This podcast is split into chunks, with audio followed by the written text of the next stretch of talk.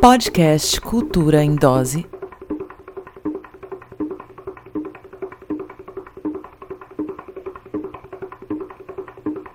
Este é o episódio 2 do podcast Cultura em Dose, organizado pelo GT de Comunicação da Frente Ampla Cultura Baixada Santista. A Frente Ampla nasceu como um espaço de diálogo e debate com o objetivo de articular todo o conjunto de agentes culturais da Baixada Santista para lutar pelas ações de emergência nos setores da cultura neste momento de pandemia. Aqui na Baixada Santista já estão abertos alguns editais municipais. No Guarujá esteve aberto até o dia 9 de outubro o chamamento para os espaços culturais. Em Santos, o chamamento para os espaços culturais abriu no dia 7 e as inscrições vão até o dia 16 de outubro.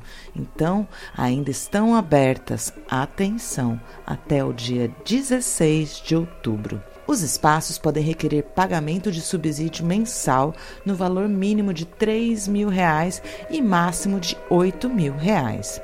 Todas essas informações e as inscrições deverão ser feitas por meio digital pelo endereço www.santos.sp.gov.br barra Lei Aldir Blanc. Repetindo, www.santos.sp.gov.br barra Lei Aldir Blanc.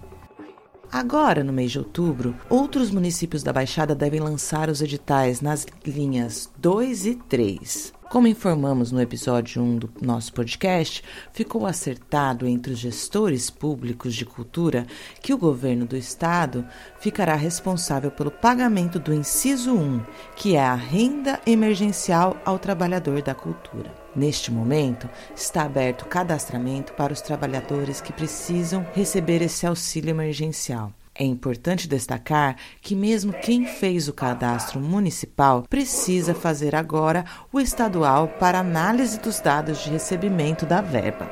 Repetindo então, já foi feito o cadastro municipal e agora existe a necessidade de realizar também o cadastro estadual para receber o auxílio emergencial do Estado.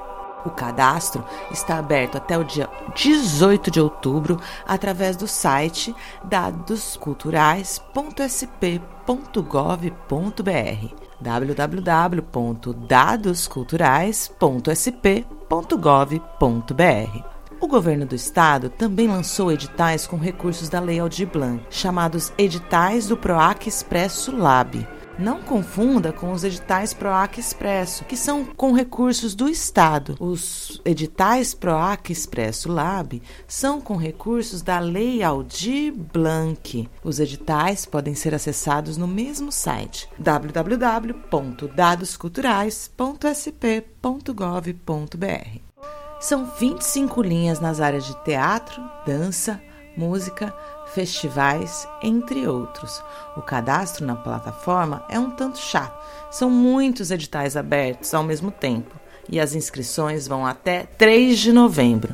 Então a nossa dica é: não deixe nada para a última hora, porque vai dar trabalho ler, entender e preencher tudo. Muitas polêmicas envolvem a abertura desses editais pela Secretaria de Cultura e Economia Criativa do Estado de São Paulo, comandada pelo secretário Sérgio Sá Leitão. Diversas entidades estão fazendo atos e denúncias, se posicionando à frente, principalmente o Fórum Paulista Aldir Blanc, formado por centenas de representantes dos mais variados grupos artísticos e culturais e criado para acompanhar a gestão e implementação da lei.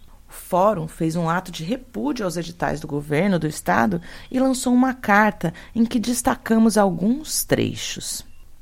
A atuação do Fórum e o próprio texto da lei e regulamentação defende que os recursos cheguem efetivamente a todas as pessoas socialmente vulneráveis da cadeia produtiva da cultura nos 645 municípios do estado de São Paulo. Desde a publicação dos referidos editais, este fórum constatou que o princípio da universalidade está ausente e o propósito de subsídio e socorro financeiro pelos meses de paralisação do setor foram travestidos de premiação e transformados em editais de fomento que exigem uma criação inédita. A carta ainda denuncia que não houve transparência na consulta pública realizada pela Secretaria e nem diálogo real com a sociedade civil. Para falar mais um pouco sobre essa polêmica, vamos ouvir Caio Martinez Pacheco, conselheiro de cultura na cadeira de teatro e circo, que esteve presente no ato e nas reuniões do fórum. Olá a todas as pessoas. Eu vou falar um pouco sobre a aplicação da Lei Aldir Blanc feita pelo governo do estado de São Paulo. É uma aplicação totalmente desassociada com a realidade do estado. Aqui no estado de São Paulo a gente não possui um conselho de cultura eleito, portanto, mesmo sem esse conselho, o governo não procurou estabelecer um diálogo com as entidades. Isso ocasionou que eles bolaram um, um sistema de aplicação da lei que não atende a maioria da demanda. Eles publicaram, se não me engano, 1.800 editais que não dão conta da demanda, sendo que eles deveriam ter publicado pelo menos 16 mil se eles fossem seguir a mesma média que as prefeituras de médio porte estão fazendo.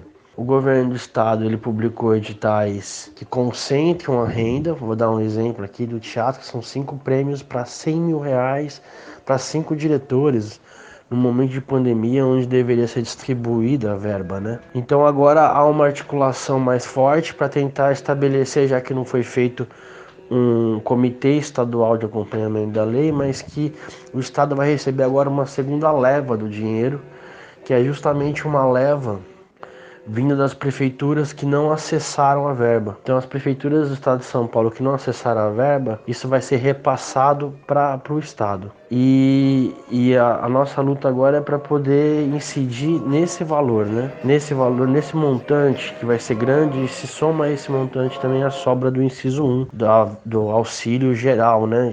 Da auxílio de, da verba de 600 reais. Então é isso, gente. Vamos ver se nessa semana a gente consegue a pressão necessária para intervir nesse processo. A ideia é lançarmos esse podcast semanalmente para colaborar na disseminação de informação. Compartilhem e, em caso de dúvidas, entre nas redes sociais e grupos de WhatsApp da Frente Ampla da Baixada Santista. O Instagram e o Facebook é frenteampla.bs. Até a próxima edição.